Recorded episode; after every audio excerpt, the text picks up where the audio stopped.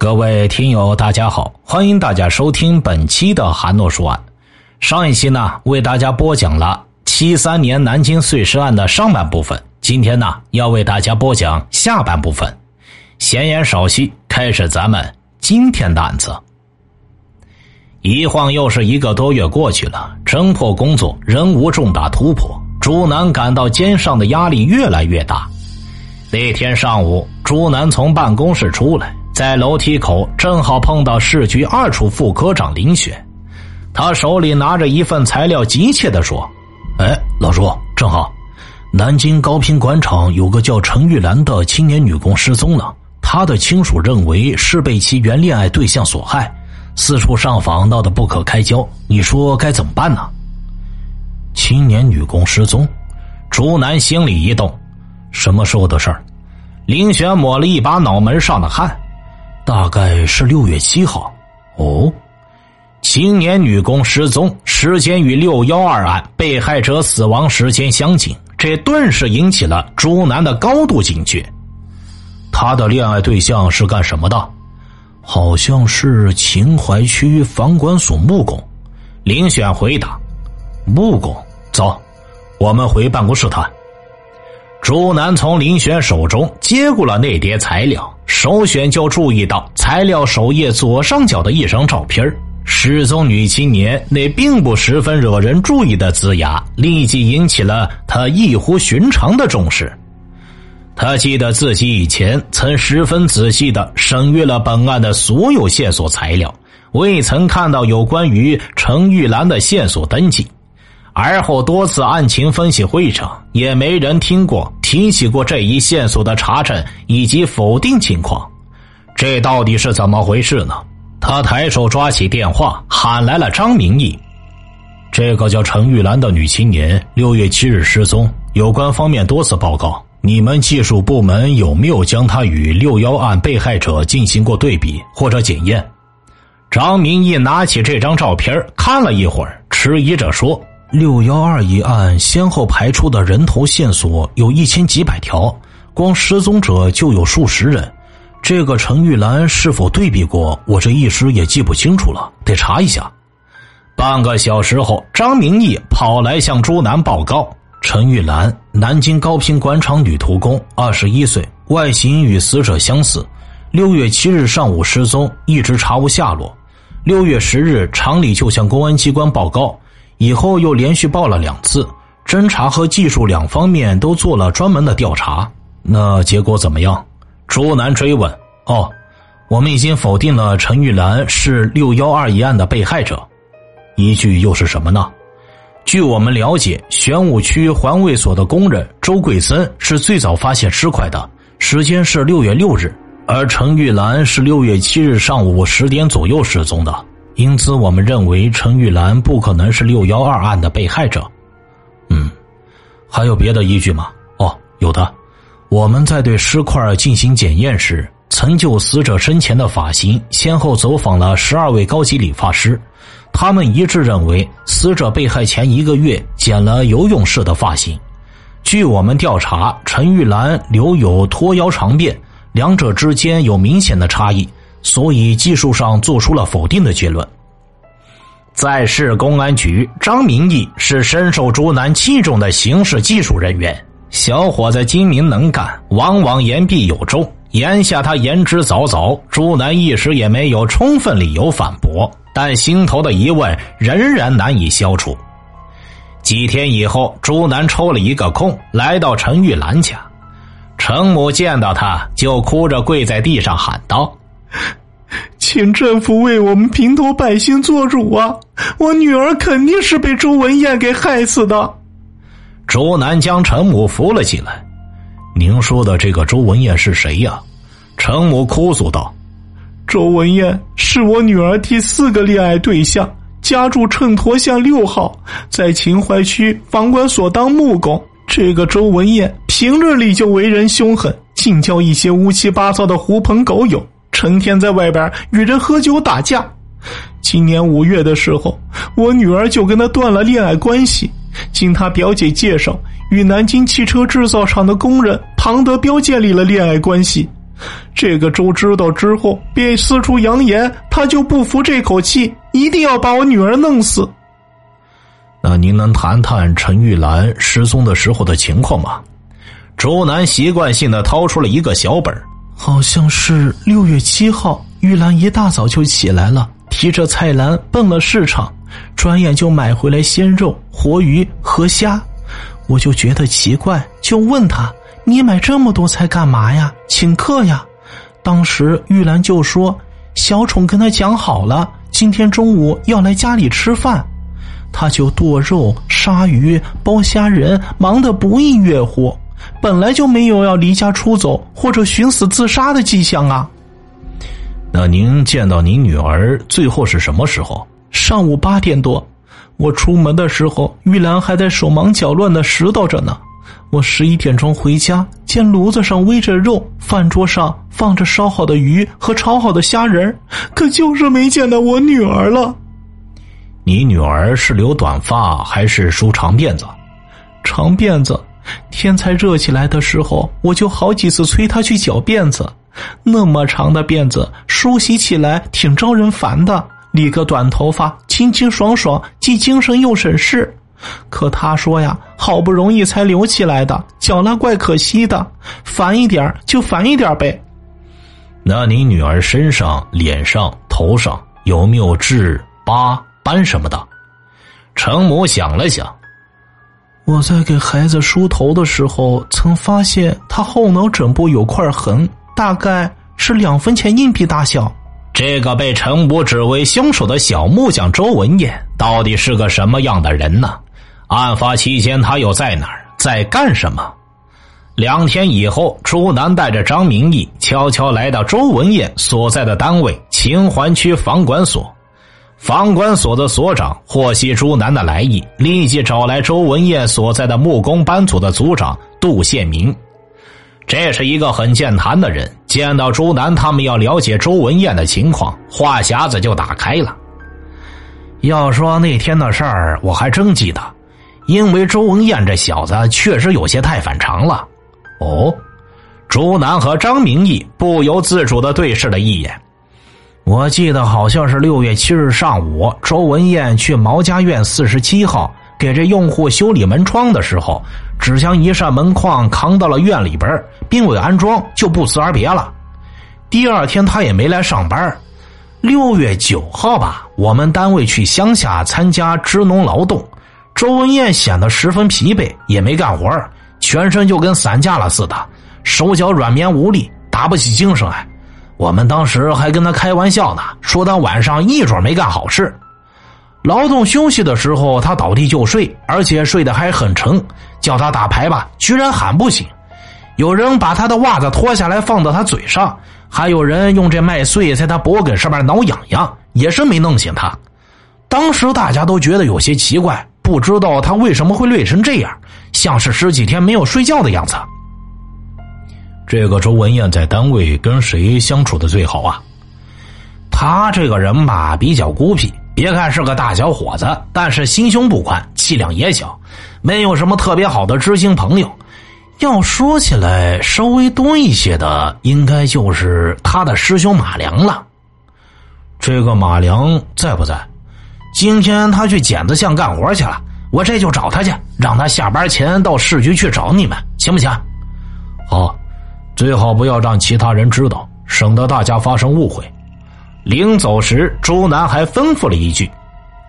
之后，马良如约来到市公安局，交给朱南一包东西。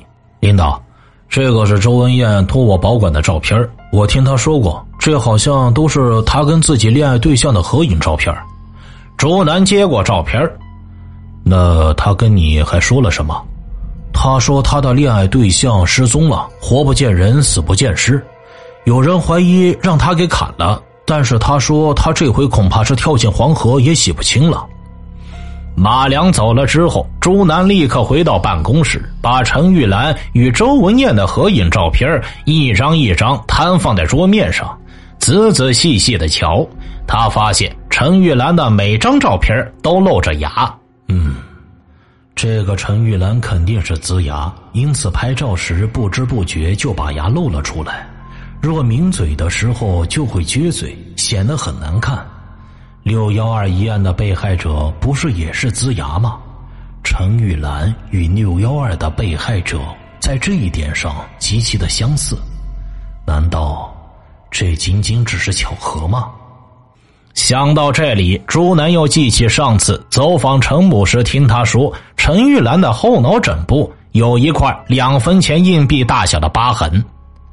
六幺二被害者的脑后枕部也有这么一块疤，难道这又是巧合吗？周文艳家住秤砣巷。就在划定的重点排查区域内，物证调查分析显示，六幺二杀人分尸案的凶手很有可能就是木工，周文艳恰恰就是个木工，而且六月七日上午十点，突然他去向不明；六月八日的活动轨迹又无人证明，具有作案动机和杀人分尸抛尸的时间，所有的这一切都表明周文艳有重大的嫌疑。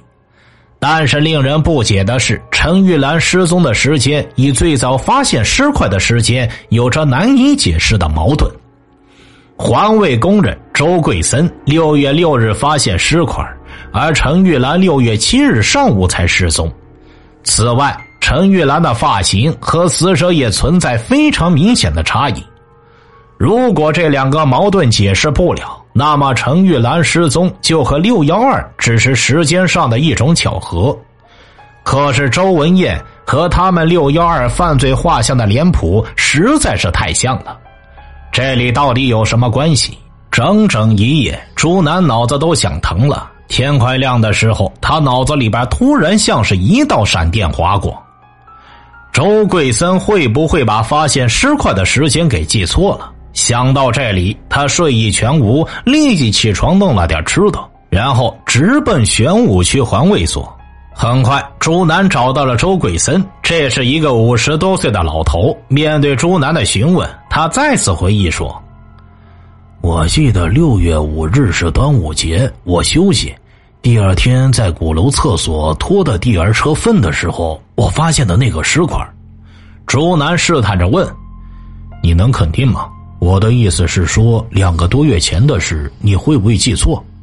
哎，你这什么话呀？我还没老到这个地步，这点事儿我就记不清楚了。周桂森有些不高兴。你要是不信的话，可以去查考勤登记。开车脱粪竟还有记录？朱南顾不上周桂森对自己的不满，立即来到环卫所调度室翻查考勤登记。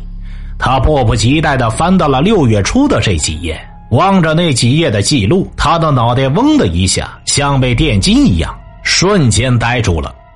在周桂森的考勤表上，清清楚楚的记录着：六月五日休息，六月六日在南宫后院厕所拖了一车粪，六月七日和八日修理粪车，六月九日上午在鼓楼厕所拖了两车粪。不用说，周桂森还真的记错了。他说的六月六日发现尸块，实际应该是六月九日的上午。哎，朱南啊，朱南，你来环卫所是来对了。朱南心里大叫道：“这样一来，过去把陈玉兰排除在六幺二案被害人之外的重要依据就不复存在了。”因为陈玉兰六月七日失踪，周桂森六月九日上午才发现六幺二案的第一块尸块。张明义，你这个懒汉，总满足于浮于上面的东西，怪不得这临门一脚老是踢不好，看我怎么收拾你！获得了这个重要发现，朱南倒不着急去刑警大队，他需要进一步理一理思路。也许是福至心灵，回到家里，他忽然觉得小女儿变了模样。注意看了半天，才发现她原来把两根小辫给剪了。朱南心中一动，两眼放光，顾不上妻子招呼自己吃饭，马上赶回了刑警大队。他找来张明义，把自己在环卫所的重大发现告诉了他。张明义听后十分羞愧，脸上一阵红一阵白。因为过去之所以断然否定陈玉兰是六幺二案的被害者，最早发现尸块的时间是最重要的依据，而现在这个最重要的证据居然是错误的，你说他的脸面往哪儿搁呀？看到他无地自容的样子，朱南倒不忍心再说他，一摆手：“以后你给我长点记性。”随后，他像是自顾自的说道：“六幺二案的被害人是短发，这是客观的存在。陈玉兰拖着长发及腰，也有照片及其亲属作证，两者之间看似矛盾很大。但是，他用手做出剪刀状，在自己后脑比划了一下。要是长辫子在顷刻之间变成短发，这不就行了吗？明白吗？另外。”女性留长发时间长了，发梢会开叉，而新剪的头发发梢则应该呈平口状。说到这里，朱楠问张明义：“这是一个常识问题，你们可曾在放大镜或者投影仪下认真观察过死者的头发梢的形态？”张明义摇了摇头。朱楠喝道：“那还不赶快去检验一下！”在对死者头发进行细致观察时，朱楠意外的发现，死者头发中夹杂着许多碎头发。他稍微思索，便对张明义说道：“你们在跟十二名理发师调查时，他们一致认为死者是被害前一个月左右理的发，但女同志理发后必定要洗头、吹风，怎么会留有这么多碎头发呢？这说明死者的头发是被人在匆忙中剪短的。”张明义脱口而出：“对了，这很有可能是凶手在分解尸体时剪的，目的是让人难以辨认。”一个多月来呀，朱南是第一次露出了笑容。陈玉兰很可能就是六幺二案的被害人，但是只是可能。眼下还没有任何直接证据能够证明这一点，更无法证明周文艳就是杀害他的凶手。怎么办呢？朱南思之再三，于九月十九日那天断然决定将程玉兰失踪案和六幺二案并案侦查，同时下令将周文艳拘捕，并依法对其住宅进行搜查。朱南向张明义面授机宜，这次搜查的主要任务是确定周家是不是杀人分尸现场，并发现与收集六幺二案相关的各类证物。不料张明义很快两手空空的回来了。朱局长，我看不像啊。周家处在一个大杂院的第三进，出入必须穿过前面两个院落的天井，而且狭窄的通道堆满了杂物，堪堪能过一个人。院内住着三十七户人家，男女老少二百多人，住房之间又全是木板墙壁，根本不隔音。说的不好听一点，夜深人静的时候，就是那边放个屁。隔壁邻居都能听得清清楚楚的，这怎么可能在这样的环境里杀人、分尸再遗失呢？张明义这么一说，朱楠半天没吭声，他的内心争斗非常的激烈。原本是想通过搜查发现证据，但是现在人已抓了起来，东西一点也没搜到，法医那边的尸检也没有进展。证明不了六幺二案的被害人就是陈玉兰，下一步该怎么办？待张明义走后，他一个人在办公室来回踱了半天的步子，最后抄起电话喊来了预审科的高华林。老高，周文艳是陈玉兰失踪案的重大嫌疑人，这家伙身上可能有东西，我把他交给你主审，想方设法把他嘴巴撬开。高华林面露难色。陈玉兰失踪案，我已阅卷，并参加了审讯方案的研究，但是现在手里没有东西啊。竹南听了他的话，心中有些大火。证据材料全部齐全了，还要你们预审科干什么？预审本来就是侦查工作的继续。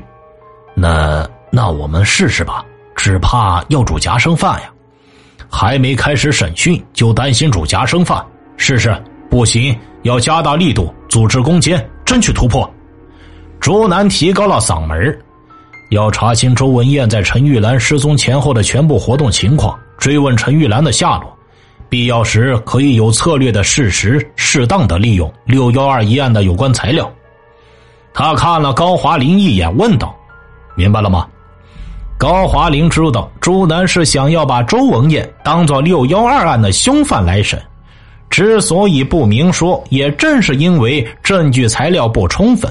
他便点点头：“我明白你的意思。”要说高华林他们也真是尽到了自己的责任，在近两个月的时间里，先后九十六次提审周文艳，但周文艳也邪呀，他一口咬定五月份与陈玉兰恋爱破裂以后，就再也没有跟他有过接触，也不知道陈玉兰目前的下落。每次被预审员提出来审讯，他翻来覆去就是那句话：“玉兰要是哪天回来了，我周文艳就重获自由。”抬脚走出牢门，他要是有一天回不来，我就坐一天牢；他永远不回来，我就只好将牢底坐穿了。因为手里头没有证据，审来审去，高华林等预审员对周文艳否决六幺二杀人分尸案的凶犯有怀疑、动摇，直接明确的向朱楠表示：“我觉得这个周文艳虽然涉嫌这个陈玉兰失踪案。”恋爱破裂后，也确实有多次扬言要报复，但从审讯情况来看，他似乎并没有付诸行动。周文艳在六幺二案发期间的活动，有其父母和其哥哥证实。查实结果也表明，周家不是杀人分尸的现场，所以说呀，这个周文艳不大可能是杀人分尸案的凶犯啊。对周文艳的审讯处于僵持状态。而周文艳的母亲汤凤藻则隔三差五的往看守所给周文艳送生活用品，并多次到有关部门上访，说陈玉兰生活作风腐化，与人私奔了。公安局不问青红皂白，滥捕无辜。朱南身上的压力越来越大。这天，军代表汪善超打来电话，我说：“老朱啊，我刚从市革委会回来。”一位负责同志问我：“你们是不是抓了一个小木匠，叫周文艳？审了那么长时间，有没有结果？是不是抓错了？”周文艳与陈玉兰失踪案有关，目前审讯没有设防突破，问题还没有见底呢。朱楠耐烦的解释道：“陈玉兰这条线索不是从侦查技术、预审三方面都做了否定吗？她不可能是六幺二杀人分尸案的被害人。”就目前情况来看，可不可能还不能那么肯定呢？哼，这恐怕只是你一个人的看法了。我希望你不要过分坚持自己的意见。我看是不是把这个周文艳先放了？周南明确的回答：“我个人意见暂时还是不能放。”个人意见，个人意见，你怎么总是提些个人意见呢？王善超恼火了。你的个人意见为什么总不能与大家的意见合辙呢？人人都说不像，你偏说像；人人都都不是，你偏偏说是。我问你，到底有没有把握？朱楠坦言道：“没有十分的把握。”那你有几分把握？朱南不作答，电话两边同时沉默下来。王善超最后说道：“那好吧，就先按你的意见办。”但你必须对这一切的后果负责。放下电话后，一缕阳光正斜照在电话听筒上，刚才留下的汗液指纹掌纹清晰可见。朱南的眼睛一亮，他又抄起电话，把张明义找了过来。我们花了九牛二虎之力提取的死者指纹、掌纹，既然有对比价值，那就要想方设法让它发挥应有的作用。动动脑筋，看能不能通过什么途径获取陈玉兰的指掌纹。若两掌接在指掌纹上，肯定或者否定，其科学性就不容置疑了。张明义感到十分的艰难。这步工作其实我们已经做了。我们在陈母的积极配合下，从陈玉兰的衣箱内找到了一本西行漫记，经药水显现，在书页上发现了一枚右手食指的指纹和一块。这个蚕虫大小的右掌纹，非常可惜的是，在我们捡获的四十九块尸块中，只有死者的左手与陈玉兰的右手指掌纹无法进行对比。陈玉兰失踪已经五个多月了，五个多月前的汗液指掌纹的显现与提取，在国内都是非常罕见的。哦。朱南对张明义赶在自己前面想到死者指掌纹的利用感到很高兴。既然五个月以前在纸张上留下的汗液指纹可以用药水显现，那么更长一段的时间行不行呢？你们再想想办法，扩大范围，广泛收集陈玉兰失踪前的照片、生活用品、私人藏书以及有关档案资料，注意从中发现能够比对的检材样本，特别是可能留有汗液指纹的纸张。这一次又让朱楠想到了。十一月六日，张明义在南京高平广场的劳资科的协助下，从人事档案中将程玉兰一九七一年三月二十五日入场时填写的一份职工登记表找了出来。经过反复试验，成功的发现并提取了一枚残缺的左掌纹。张明义欣喜若狂啊！但是。当初捡获的死者左手因为高度腐败，表面已经脱落，无法按捺指纹。张明义领着一帮刑侦技术人员反复试验，最后采用烟熏法，才将死者的左手指掌纹提取了下来。比对条件很差呀，而从陈玉兰的职工登记表上提取的左手指掌纹，又是两年前留下的汗液指掌纹。翻拍成照片后，线纹模糊不清，比对难度相当的大。张明义等人虽在两者之间发现若干共同的特征，终因案情重大，迟迟不敢做出认定结论。朱南亲自出面，邀请全国著名的四位指纹专家赴南京鉴定。十一月十六日，专家们一致认定陈玉兰就是六幺二案的被害者。杀人分尸案终于取得了重大突破。朱南获知鉴定结果后，长长的吁了一口气。五个多月来，他像是一名纤夫，背负着重载的船只逆流而上，穿过一道道险滩。如果肩头上的牵绳稍微一松脱，湍急的水流不知要把那只船带往何方。此刻，他心头感到了一阵说不出的松快。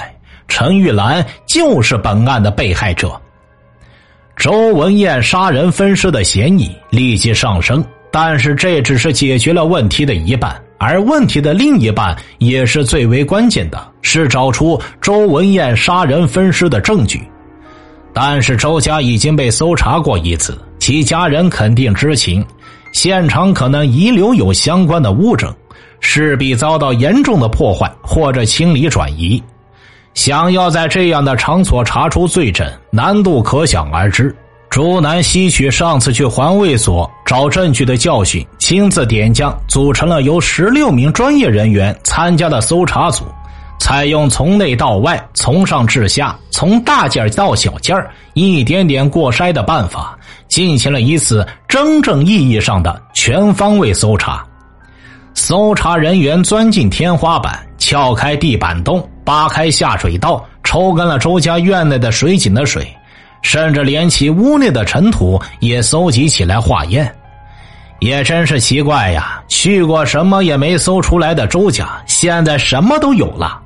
搜查人员先是从周家的木板墙壁所糊的报纸上发现了三十多点血迹状的痕迹，最大的血点像是芝麻，最小的如同针尖儿。经过化验，确定为人血 A 型，与陈玉兰的血型相同。接着，他们又在周家院子里边搜获了一只鸭蛋形的澡盆发现盆底有许多刀斧砍切的痕迹。后来，又从地板下边搜出一团旧棉絮，在其中发现了半个损缺的紫药水瓶盖。正好与粘附在包死者头颅的棉絮上的半个紫药水瓶盖整体吻合。朱南亲自率领搜查组，全体成员连续干了五天五夜。张明义像个跟屁虫似的跟在朱南后边，不停的前鼓。